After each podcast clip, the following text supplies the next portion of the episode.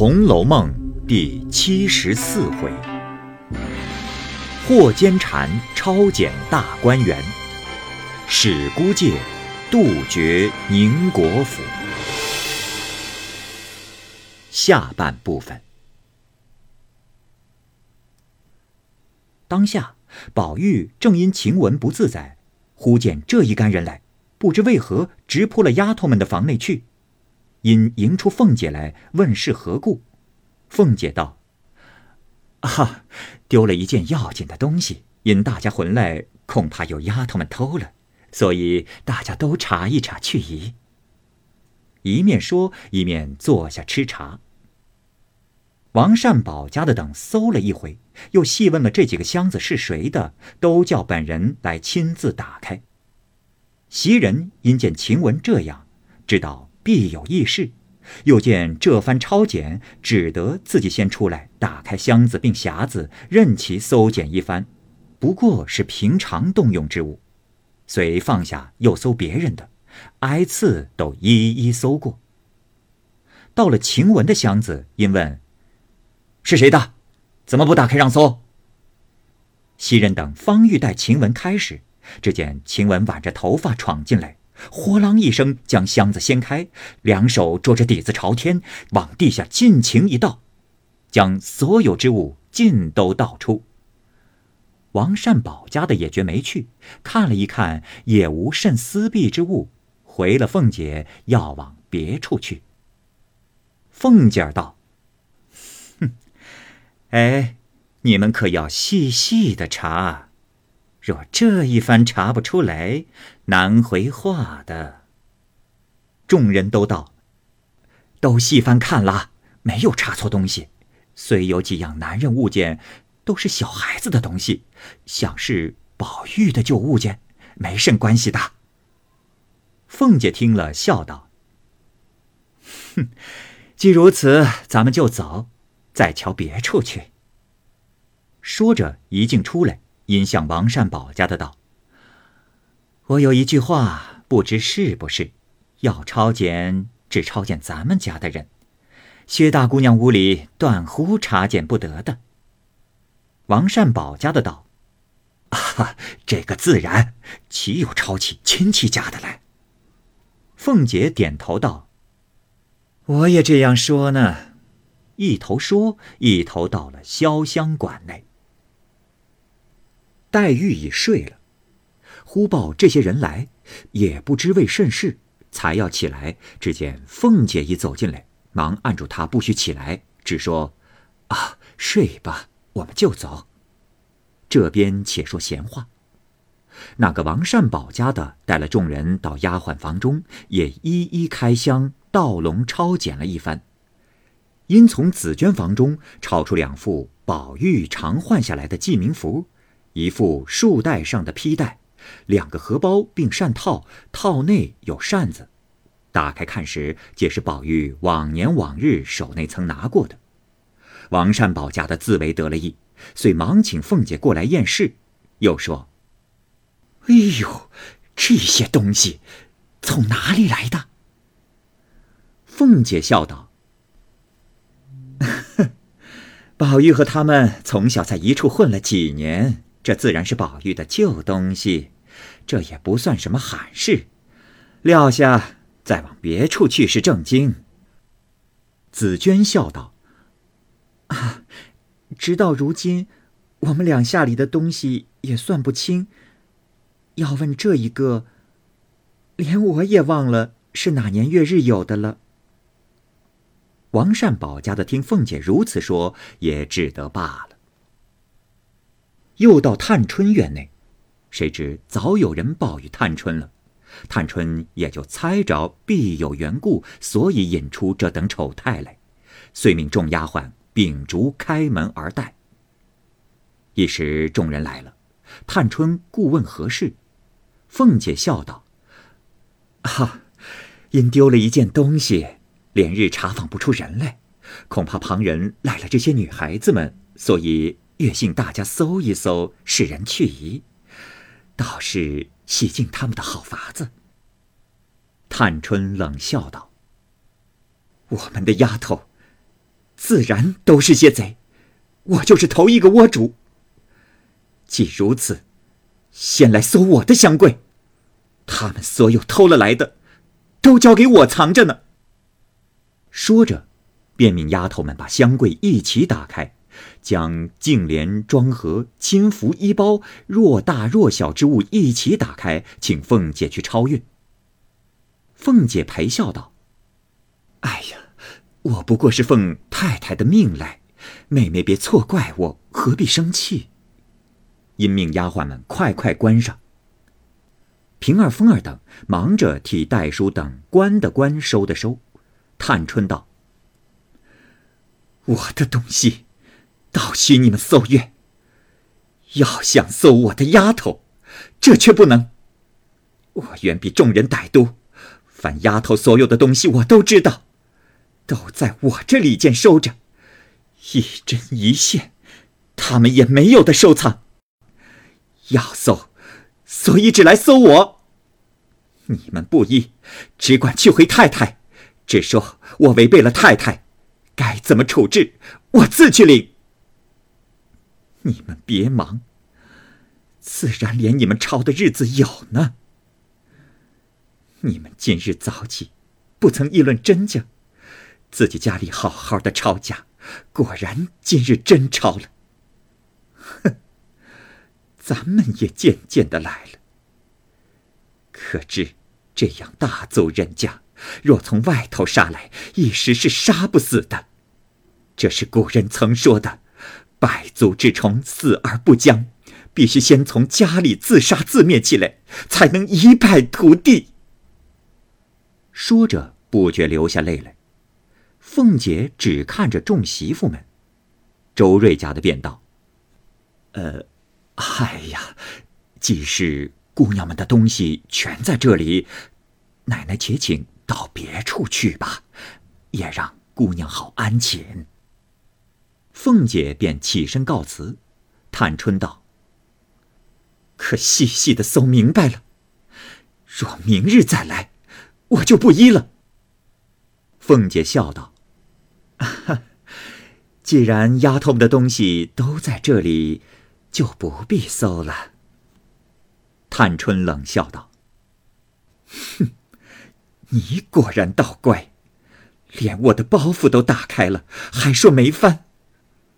明日敢说我护着丫头们，不许你们翻了。你趁早说明，若还要翻。”不妨再翻一遍。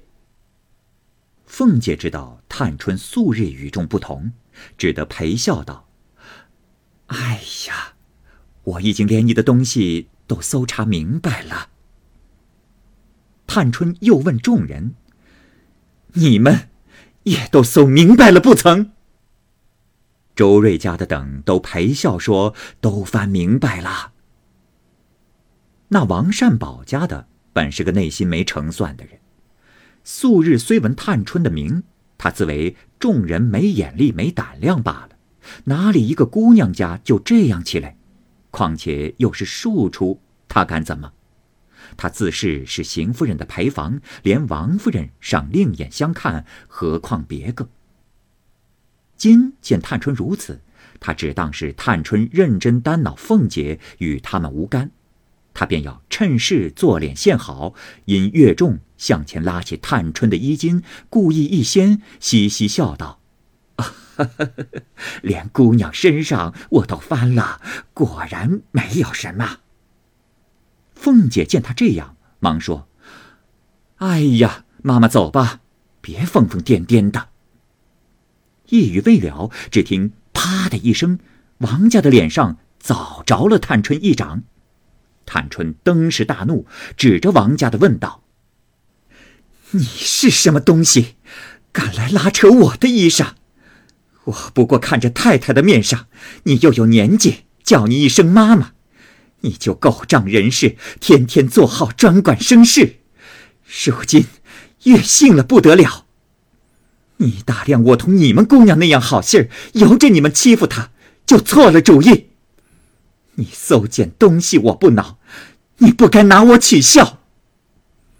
说着，便亲自解衣卸裙，拉着凤姐细细的翻，又说：“省得叫奴才来翻我身上。”凤姐、平儿等忙与探春束裙整袂，口内喝着王善保家的说：“哎呦，妈妈吃了两口酒就疯疯癫癫起来，妻儿把太太也冲撞了，快出去，不要提起了。”又劝探春休得生气，探春冷笑道：“哼，我但凡有气性，早一头碰死了，不然，岂许奴才来我身上翻贼赃了？明儿一早，我先回过老太太、太太，然后过去给大娘赔礼，该怎么我就领。”那王善保家的讨了个没意思，在窗外直说。哎呦，罢了罢了，这也是头一遭挨打。我明儿回了太太，仍回老娘家去吧。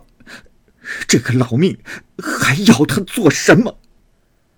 探春喝命丫鬟道：“你们没听到他说的这话，还等我和他对嘴去不成？”戴叔等听说，便出去说道：“你果然回老娘家去，倒是我们的造化了。”只怕舍不得去。凤姐笑道：“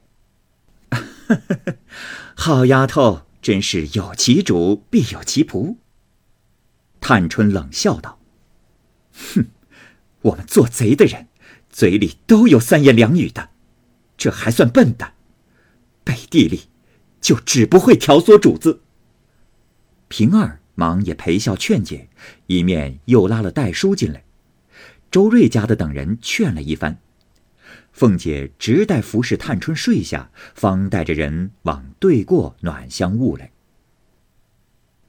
彼时，李纨犹病在床上，她与惜春是紧邻，又与探春相近，故顺路先到这两处。因李纨才吃了药睡着，不好惊动，只到丫鬟房中一一的搜了一遍，也没有什么东西，遂到惜春房中来。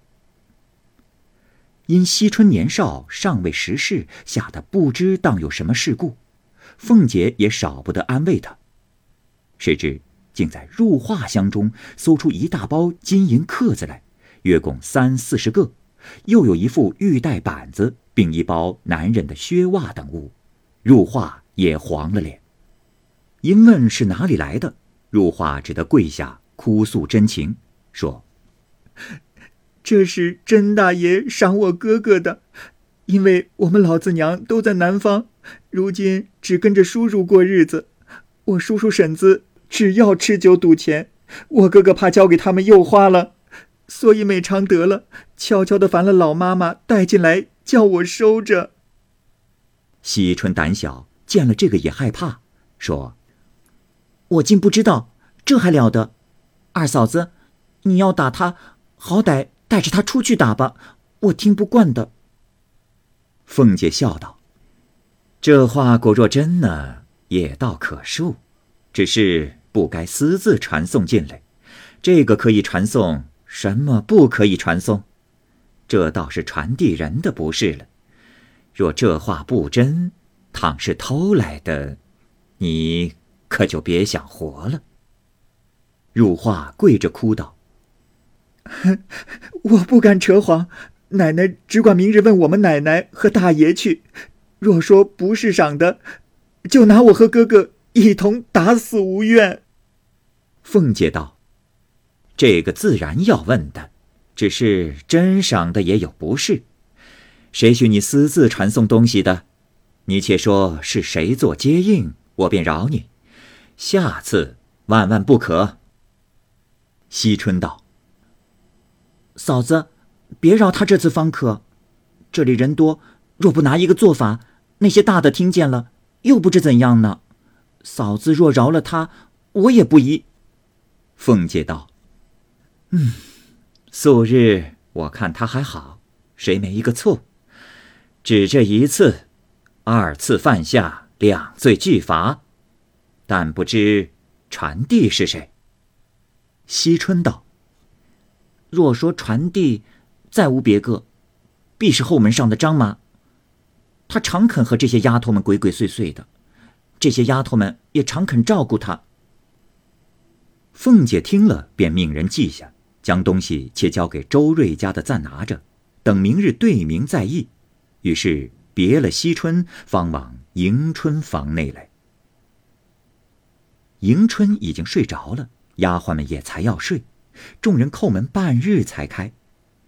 凤姐吩咐：“啊，不必惊动小姐。”遂往丫鬟们房里来。因思琪是王善宝的外孙女，凤姐倒要看看王家的可藏私不藏，遂留神看她搜检。先从别人箱子搜起，暂无别物。即到了思琪箱中搜了一回，王善宝家的说：“啊，也没有什么东西。”才要盖箱时，周瑞家的道：“哎，且住，这是什么？”说着，便伸手撤出一双男子的锦带袜，并一双缎鞋来，又有一个小包袱。打开看时，里面有一个同心如意，并一个字帖儿，一总递与凤姐。凤姐因当家理事，每每看开帖并账目，也颇识得几个字，便看那帖子是大红双喜笺帖，上面写道：“上月一来家后，父母已察觉你我之意，但姑娘未出阁，尚不能完成你我之心愿。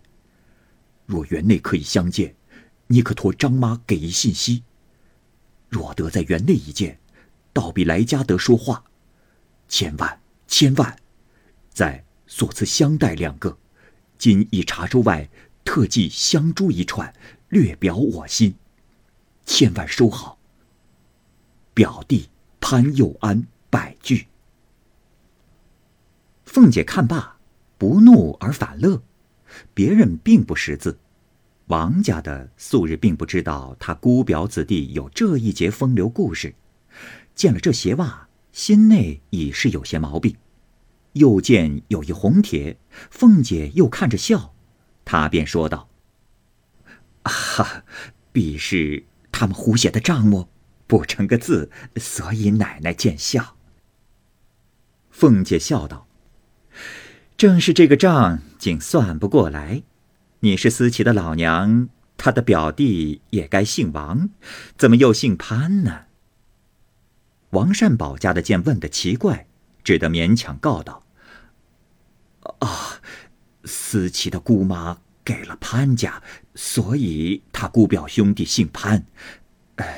上次逃走了的潘佑安，就是他表弟。”凤姐笑道：“。”这就是了，阴道，我念给你听听。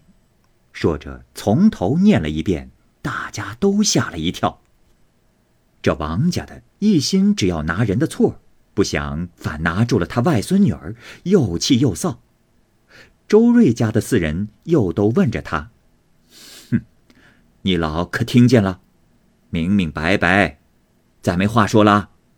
如今。”去你老人家，该怎么样？那王家的只恨没地缝钻进去。凤姐直瞅着他嘻嘻的笑，向周瑞家的笑道：“ 这倒也好，不用你们做老娘的操一点心。他鸦雀不闻的给你们弄了一个好女婿来，大家倒省心。” 周瑞家的也笑着凑趣儿。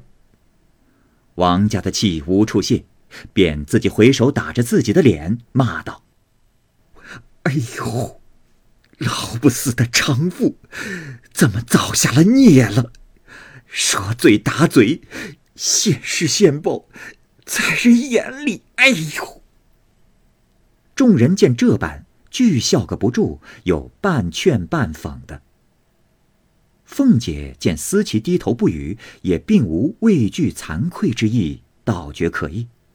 料此时夜深，且不必盘问，只怕他夜间自愧去守捉治，遂唤两个婆子坚守起他来。带了人拿了赃证回来，且自安歇，等待明日料理。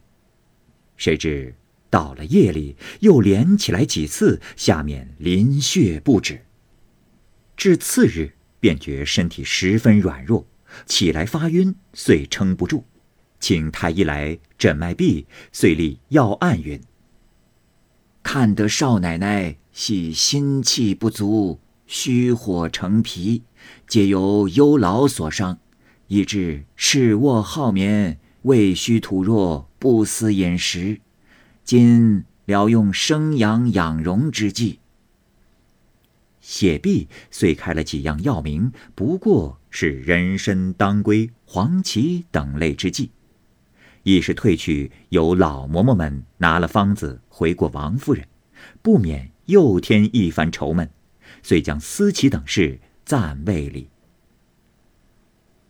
可巧，这日尤氏来看凤姐，坐了一回，到园中去又看过李纨，才要往后众姊妹们去。忽见惜春遣人来请，尤氏遂到了他房中来。惜春便将昨晚之事细细告诉了尤氏，又命将入画的东西一概要来与尤氏过目。尤氏道：“啊，实是你哥哥赏他哥哥的，只是不该私自传送。如今官言竟成了私言了。”因骂入画，嗯。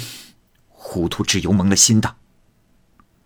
惜春道：“哼，你们管教不严，反骂丫头。这些姊妹，独我的丫头这样没脸，我如何去见人？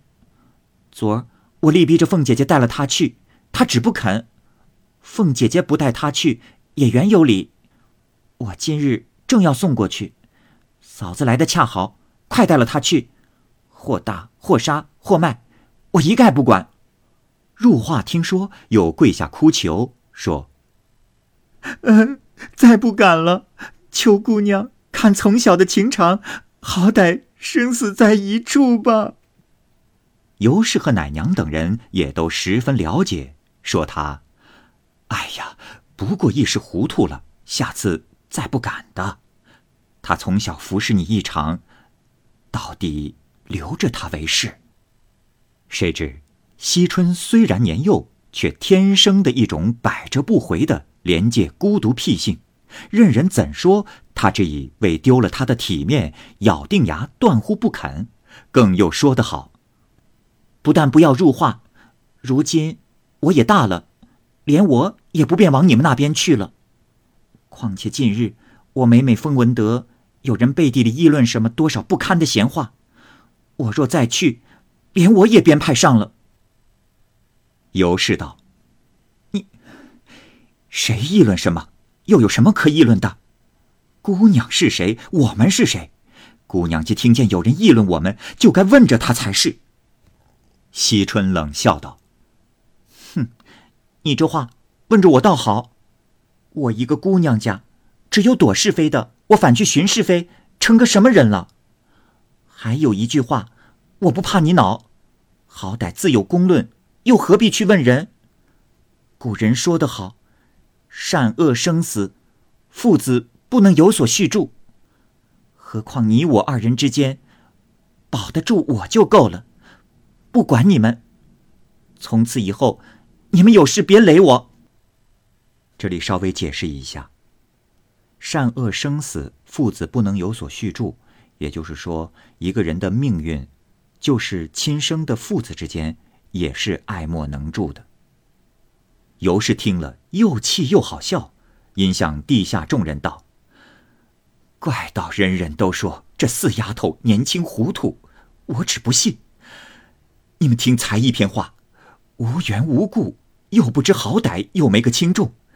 虽然是小孩子的话，却又能寒人的心。”众嬷嬷笑道：“啊，姑娘年轻。”奶奶自然要吃些亏的。惜春冷笑道：“我虽年轻，这话却不年轻。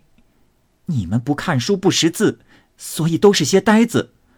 看着明白人，倒说我年轻糊涂。”尤氏道：“嗯，你是状元榜眼探花，古今第一才子，我们是糊涂人。”不如你明白，何如？惜春道：“状元榜眼，难道就没有糊涂的不成？”可知他们也有不能了悟的。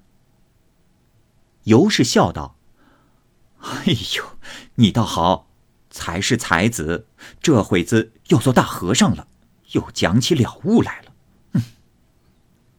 惜春道：“我不了悟，我也舍不得入画了。”尤氏道：“你可知你是个心冷口冷、心狠意狠的人？”惜春道：“古人曾也说的，不做狠心人，难得自了汉。我清清白白的一个人，为什么叫你们带累坏了我？”尤氏心内原有病，怕说这些话。听说有人议论，已是心中羞恼积射，只是在惜春份上不好发作，忍耐了大半。今见惜春又说这句，因按捺不住。因问惜春道：“ 怎么就带累了你了？你的丫头的不是无故说我，我倒忍了这半日，你倒越发得了意，只管说这些话。哼，你是千金万金的小姐，我们以后就不亲近，仔细带来了小姐的美名，即刻就叫人将入画带了过去。”说着，便赌气起身去了。惜春道：“若果然不来，倒也省了口舌是非，大家倒还清静。”尤氏也不答话，一径往前边去了。不知后事如何，且听下回分解。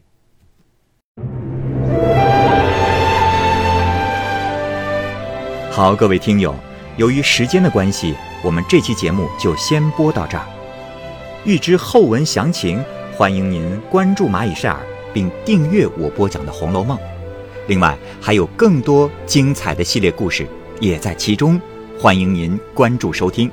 如果您有什么样的意见或者建议，可以通过下方的留言方式及私信的方式告诉我，我会在第一时间回复您。我是蚂蚁，我们下期节目再见。